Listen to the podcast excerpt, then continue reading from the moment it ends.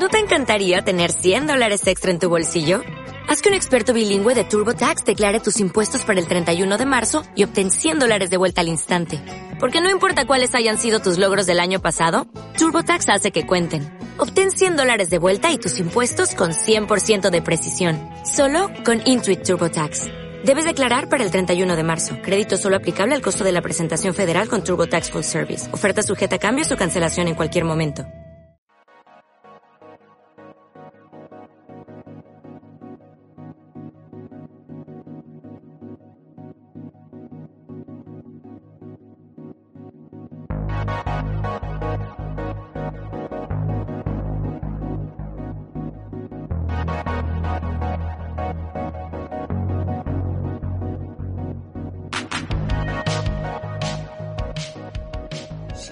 Amigos de la Infantería Retronáutica, bienvenidos a una nueva entrega de los Micronautas, el podcast de los retronautas dedicado a ustedes, a vosotros, los patrocinadores, los que solventan el butano que mueve esta nave en que viajan Miguel Ángel, Manuel y Borg por la ciencia ficción viejuna. Les habla Gastón Caglia y continuando con esta serie de programas dedicados a la historia de la ciencia ficción en América, más precisamente en Latinoamérica. Hoy traigo una autora precursora de la ciencia ficción que ha fallecido recientemente, en febrero del 2022. Se cumple un año en este mes y creo que es muy justo homenajearla.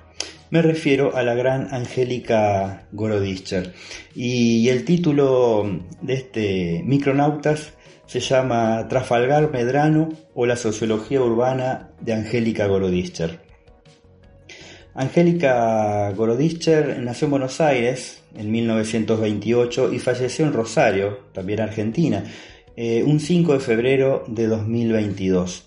Vivió casi toda su vida en el interior de, de nuestro país y fue una destacada escritora argentina, en particular cultora y pionera de la ciencia ficción y la fantasía.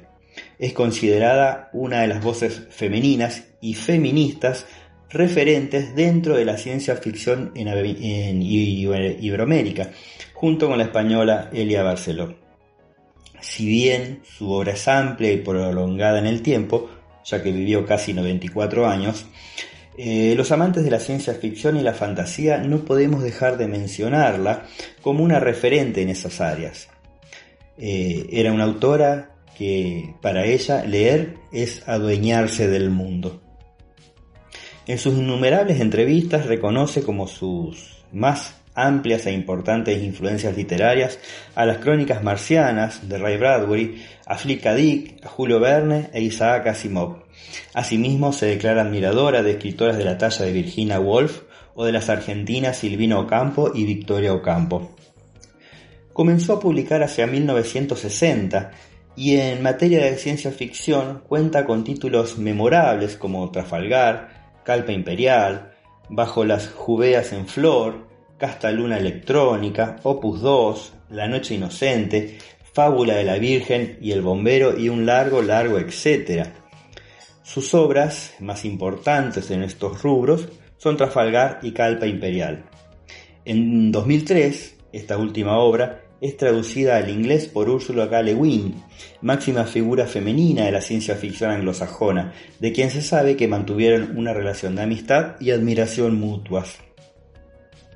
Hoy, en el primer aniversario de su fallecimiento, traigo a colación a su gran personaje de la ciencia ficción, al gran Trafalgar Medrano, para rendirle culto y honor a esta excelente escritora pilar de la ciencia ficción en Latinoamérica. Pasamos a la novela. Esta es una novela publicada en 1979, compuesta por una, breve nota biográfica de Trafalgar Medrano, lo que le da entidad de personaje real, y nueve relatos cortos, sin más conexión entre sí que la participación en todos ellos, como actor principal, de Trafalgar Medrano, protagonista absoluto del libro y una agradable caradura eh, y la sugerencia de la, escritora es la de leer en el orden establecido los cuentos este, como, única, como único pedido eh, una vez que se toma el libro para leerlo. El título Trafalgar de este libro hace referencia a un personaje del interior de la Argentina. Es un acomodado comerciante que no tiene nada que ver con accidentes geográficos ni batallas por el apellido. Eh, los relatos incluidos son A la luz de la casta luna electrónica, que es de 1973, el único, el resto son todos del 79. Sensatez del Círculo, de Navegantes, El Mejor Día del Año, La lucha de la familia González por un mundo mejor, Trafalgar y Josefina, El Señor Caos, Constancia y Trafalgar y yo.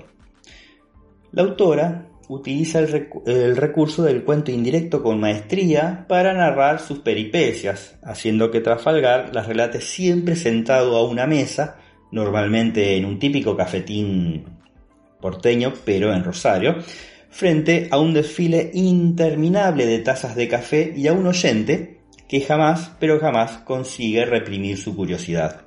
Es que Trafalgar Medrano, un comerciante rosarino, compulsivo fumador y adicto al café, es un consumado narrador de historias. Es un canchero que uno no llega a saber si es en verdad un gran charlatán. El lenguaje utilizado por los cuentos es llano, ya que Angélica Gorodicher huye de la verborragia florida y en mi opinión y en la de muchos críticos es uno de los grandes aciertos del libro. El lector tiene la sensación de estar escuchando una verdadera conversación entre amigos desde la mesa del lado, eh, en, el que las palabras se manifiestan una detrás de otra sin detenerse a pensarlas más de lo necesario.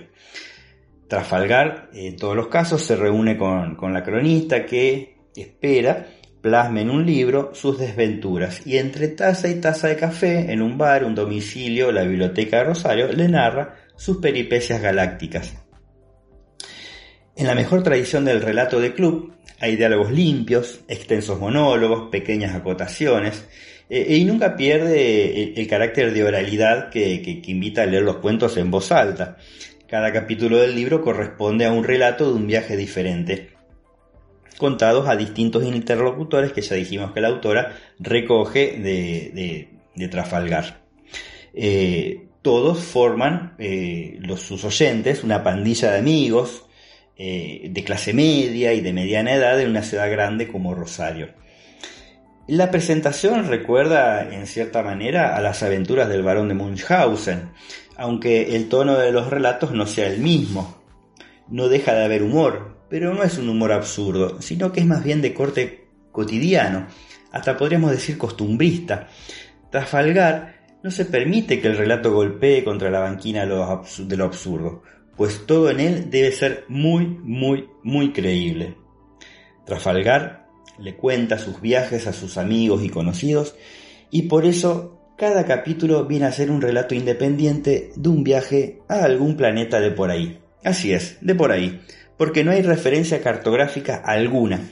Y ese es un aspecto interesante y muy logrado de la novela. No saber a ciencia cierta si Trafalgar Medrano es un hombre de mundos, un cuentista fabuloso o un desequilibrado mental.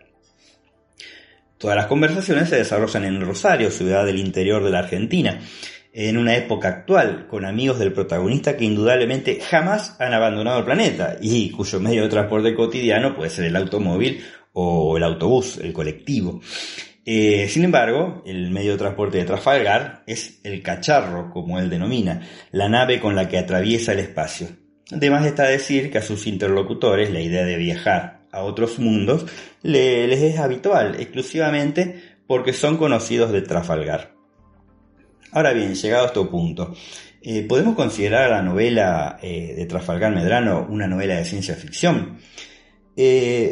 Puede haber dos equipos que se atrincherarán en sus puestos y dirán a favor que cada historia que cuenta Trafalgar ocurre en un planeta lejano, al que ha viajado últimamente para comerciar, hay naves espaciales, hechos sorprendentes, tecnologías extrañas, pero lo importante, lo que pretende enfatizar la autora, son las aventuras. El protagonista se verá envuelto siempre en algún entuerto que puede ir desde un suceso anecdótico hasta una proeza que implique el cambio de todo un mundo.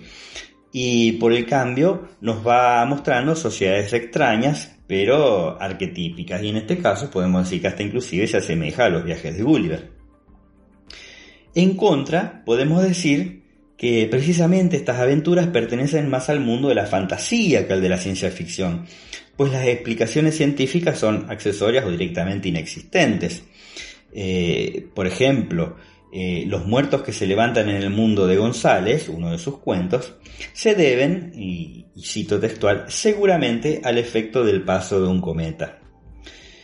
No se sabe nada de las distancias entre los planetas y si viaja a velocidades relativistas, con qué tecnología, ni se tienen en cuenta las diferencias relativistas del paso del tiempo en el espacio y en la Tierra. Salvo que se indique lo contrario, se da por hecho que los personajes que aparecen en los cuentos son, humanos. Asimismo, Trafalgar suele tener romances en todos los planetas, lo que de inmediato me trae a la mente al teniente Kirk de la Enterprise, a quien siempre enamora a seres antropomorfos y que tiene la suerte de que hablen inglés. La comunicación para Trafalgar tampoco constituye un problema, sin que se hable de un idioma intergaláctico o se presente cualquier otra excusa pertinente. Simplemente queda fuera de la intención de la autora. En definitiva, no creo que importen las clasificaciones y encasillamientos. Eh, dado su carácter aventuresco, su único fin es el de entretener. Ninguno de ellos este, podemos considerarlo memorable o que resulte inolvidable. Ninguno sorprende al lector con ideas geniales. Eh, su lectura continuada podría hacerse, no, no sé si un tanto pesada por la similitud de sus planteamientos pero puede leerse uno, dos, tres, dejarlo eh, o leer todos juntos eh, como una ráfaga y se van a disfrutar. Considero que tampoco han envejecido mucho porque no hay mucha tecnología de la que se pueda hablar para que los cuentos queden viejos. Eh, por otro lado, no hay más elementos de ciencia ficción que los que introduce Medrano en sus historias, así que cada vez que empieza a contar una de ellas, el lector se dice, bueno, ya va a empezar con sus invenciones de nuevo. O no, porque eso nadie lo sabe porque nadie lo contradice a Medrano.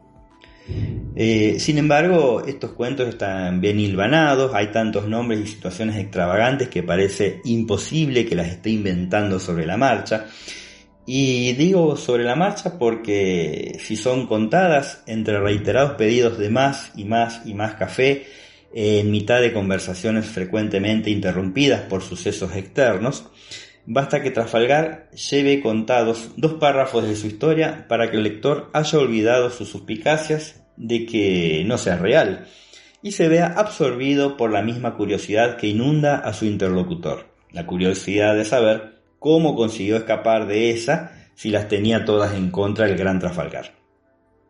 El Bunguri, eh, que es el bar donde normalmente transcurren los relatos de las historias, su mozo, característico también, el decorado del bar, los litros de café, eh, el pucho, el cigarrillo sobre el cenicero y un vivillo al mejor estilo de Ijon Tichi de, de, de Stanislaw Lem. Esas son las historias de esta novela. Un hijo Tichi argentino, podríamos decir.